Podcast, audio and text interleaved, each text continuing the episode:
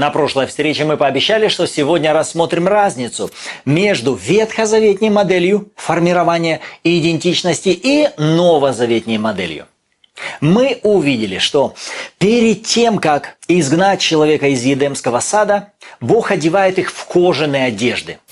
Некую внешнюю демонстрацию модели замещения – искупительной жертвы, грядущей искупительной жертвы. И именно эту идею они должны были носить на себе, чтобы и самим не забывать, кто они, что с ними произошло и каким образом Бог с ними поступил, почему Он их одел в одежды невиновных, чтобы тем самым они могли ходить к Нему, иметь возможность ходить в Его общение через веру в заместительную жертву. Также они должны были смотреть друг на друга и строить свое отношение друг к другу. Также через эту идею. Но то, что невозможно было осуществить в ветхозаветней модели, это внутреннего преображения, или вернее возрождения духа человека. Да, речь идет о рождении свыше. В Ветхом Завете рождение свыше было невозможно.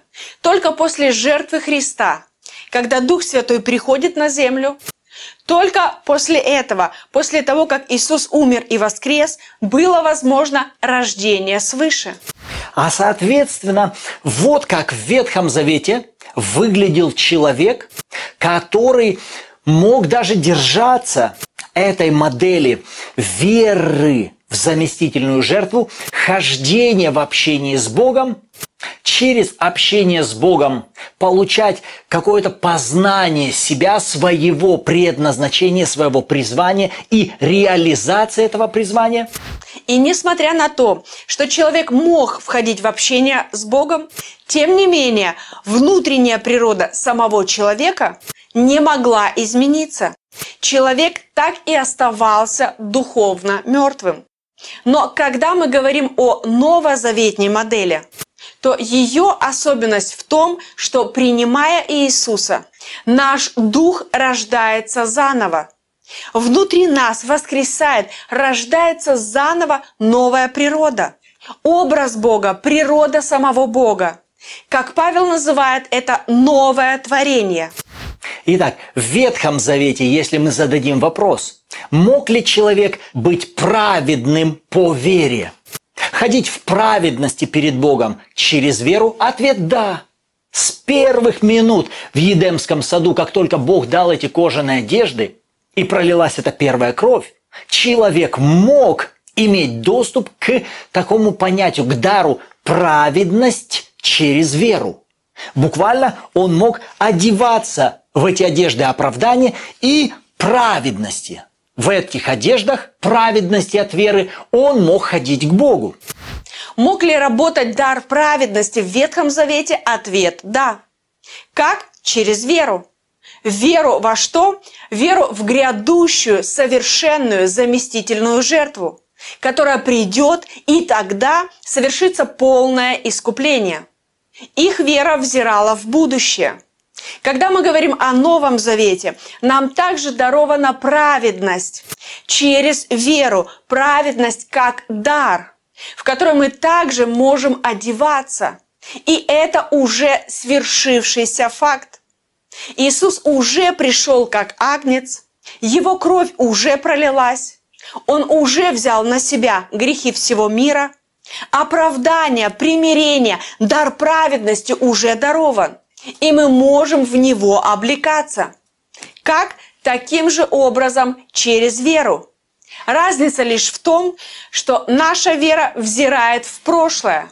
Итак, в Ветхом Завете дар праведности принимался через веру. В Новом Завете дар праведности Христа мы также принимаем через веру.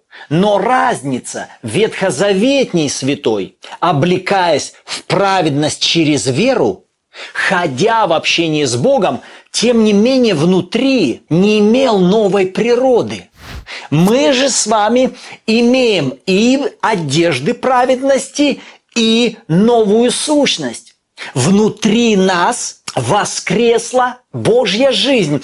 Наше призвание, наш дух Нам важно рассматривать как величайшее семя Бога с раскрытием своего потенциала длиною в вечность.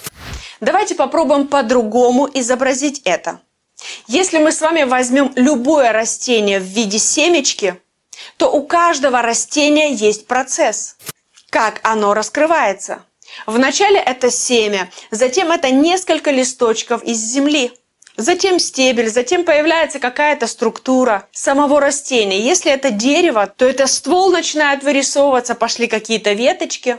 Но это еще не раскрывшееся призвание данного творения. Оно пока еще на каком-то этапе. И некоторые деревья, прежде чем на них появятся какие-то плоды, нужно ждать несколько лет. Оно цветет, листья осыпаются, снова оно расцветает, становится больше, набирается сил. И спустя какое-то время начинают появляться плоды. Оно еще раскрылось в каком-то своем новом качестве, теперь можно что-то вкусить от него. Затем еще больше оно приносит плода. Затем мы также видим, что уже оно не просто плоды приносит, из него семена появляются. Оно уже потенциальный даятель для умножения. Из этого одного семени уже целый сад может произрастать. Что перед нами? Раскрытие потенциала в одном маленьком семечке. И это всего лишь пример с растением. Когда мы с вами говорим о себе как об образе и подобии Божьем, как о новом творении, то мы должны смотреть на себя не как на временное тело, которое пришло на эту землю. Мы с вами вечное творение. Наш дух – это главный объект, в котором сконцентрировано вечное проявление нашего призвания. Это буквально главное семя в котором сокрыт этот великий, вечный потенциал нашего с вами предназначения, нашей сущности, нашего призвания, нашего потенциала, который обозначен даже не нашим пребыванием на этой земле с момента нашего рождения до момента нашего отшествия. Бог создал Вселенную с огромными галактиками, с различными планетами – как некое указание для каждого из нас.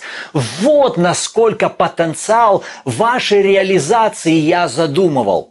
Чтобы вы не просто вот здесь прожили, чтобы вы могли реализовывать себя по целым планетам, по галактикам. В самых различных видах, в самых различных телах, в самых различных формах и в различном потенциале – и вся эта история, сценарий нашего предназначения, он находится в нашем духе. И благодаря Иисусу Христу мы приняли эту жизнь. Она стала активной внутри нас. Почему для нас сейчас важен этот пункт? Потому что многие христиане останавливаются только на ветхозаветней модели праведности через веру, и они в Новом Завете также могут радоваться тому, как «О, как здорово, я прощен». Все те грехи, которые я в прошлом наделал, Он возложил на Иисуса. А мне вменена праведность. Как здорово, я праведник. Бог мой Отец, и теперь я могу чувствовать себя без вины и осуждения, приходя пред Его лицо. О, как хорошо знать, что Бог на меня не злится. Он меня любит, Он меня не упрекает, и Он всегда готов меня принять. И большая часть людей, рожденных свыше, остаются только на этом уровне. Я знаю, что я праведен через Иисуса Христа. Как здорово! Но апостол Павел как раз и показывает, что сегодня в Новом Завете нам даровано несравненно больше, чем то, что имели ветхозаветные святые. Даже через их доступ к праведности от веры. Сегодня внутри нас произошло рождение новой природы. Внутри нас вошел Дух Бога, цель которого как раз раскрывать то предназначение, ту специфику, ту уникальность, которая является каждый из нас. Мы все, имея статус детей Божьих, чад Божьих, тем не менее уникальны каждый в своем даре. в своем призвании, в своей миссии. И мы прежде рассматривали с вами слова Давида, когда он писал «Господи, я восхищаюсь Твоими делами, и я знаю, что в книге Твоей были записаны все дни для меня назначенные, когда ни одного из них еще не было». То есть Давид говорит, у тебя для меня есть уже написанное предназначение. Моя индивидуальная история. Именно обо мне, о каждом дне моей жизни. Длиною вечность. Ты прописал для меня эту историю. В этом предназначении уже для меня приготовлены все необходимые инструменты, все необходимые ресурсы для реализации моего потенциала. Сюда заложены даже ресурсы на время моего обучения, с учетом моих ошибок и промахов. Я предназначен к чему-то великому. И это призвание не мною придумывается. Это не я послан на эту землю, чтобы придумать себе, чем мне заниматься, как мне прожить эту жизнь. Нет, я напомню вам этот тезис. Мы с вами не суверенны, мы творение. Предназначение находится внутри нас. Наша миссия находится внутри нас. Богом предопределенный план, Его совершенная воля находится внутри нас, в нашем духе. Мы уже есть. Нам не нужно делаться. Послушайте, мы уже есть. Это важное откровение. Я есть. Я не делаю что-то для того, чтобы стать. Я есть. Одно из имен Бога, которому Он открывается в Ветхом Завете, Он говорит «Я есть». Важное откровение, которое должно утвердиться внутри нас, это также «Я есть». Вы уже есть во всей той полноте совершенной воли Божьей, совершенных даров, совершенного потенциала. Вся ваша миссия в вас уже есть. Вам не нужно делаться, вам необходимо раскрыться. Понимаете, это два разных взгляда на жизнь и на самих себя – путь достижения или же путь проявления, путь изобретения или путь выращивания. Когда Иисус говорит о себе, Он говорит о своей жизни как о семени. И Он говорит, если семя, падшее в землю, не умрет, то оно останется одно. Я знаю, что я должен пройти через границу смерти чтобы проявилась вся сущность моего истинного предназначения. Иисус знал свое предназначение, свою миссию, которая была предопределена для него, приготовлена, написана о нем еще прежде создания мира.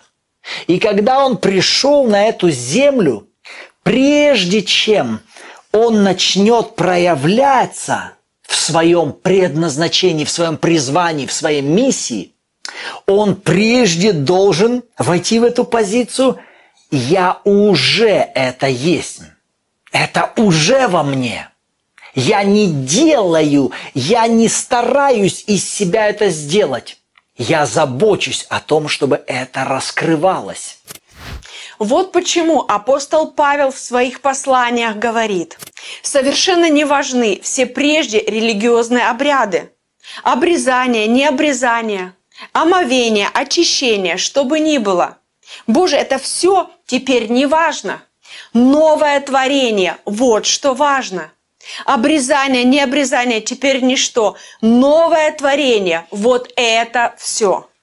И именно это понимание «я есть», мое предназначение, мое призвание от Бога находится внутри меня, в моем духе. Почему для нас с вами это важно в теме идентичность? Да потому что тогда, понимая эту истину, что ваше призвание, ваше истинное предназначение – вы настоящий находитесь не где-то вне. Вам не нужно абсолютно тогда будет себя с кем-то сравнивать, с кем-то идентифицировать, с кем-то другим отождествлять, давая себе оценку, чего же я стою, чего же я стою, чего я достиг. Ничто извне тогда не будет претендовать на то, чтобы давать вам оценку. Почему? Потому что ваш фокус весь тогда будет обращен на то, что вы понимаете. Истинный я вот здесь. Единственный, кто знает, как это раскрыть, это мой Отец. Он послал мне Святого Духа, и благодаря моему взаимодействию со Святым Духом это должно раскрываться. И будет раскрываться это уникально. Это не будет ни на кого похоже. И мне не надо теперь гоняться для того, чтобы быть похожим на вот этого. Или соответствовать стандартам одного, другого, третьего. Почему? Да потому что я уникальное Божье творение. Вот что из себя представляет новозаветняя модель формирования нашей идентичности. И я верю, что эти составные крайне важны для нашего с вами понимания. Вот что нам нужно было с вами увидеть из этого урока. А на сегодня нам пора заканчивать. Увидимся на следующей встрече.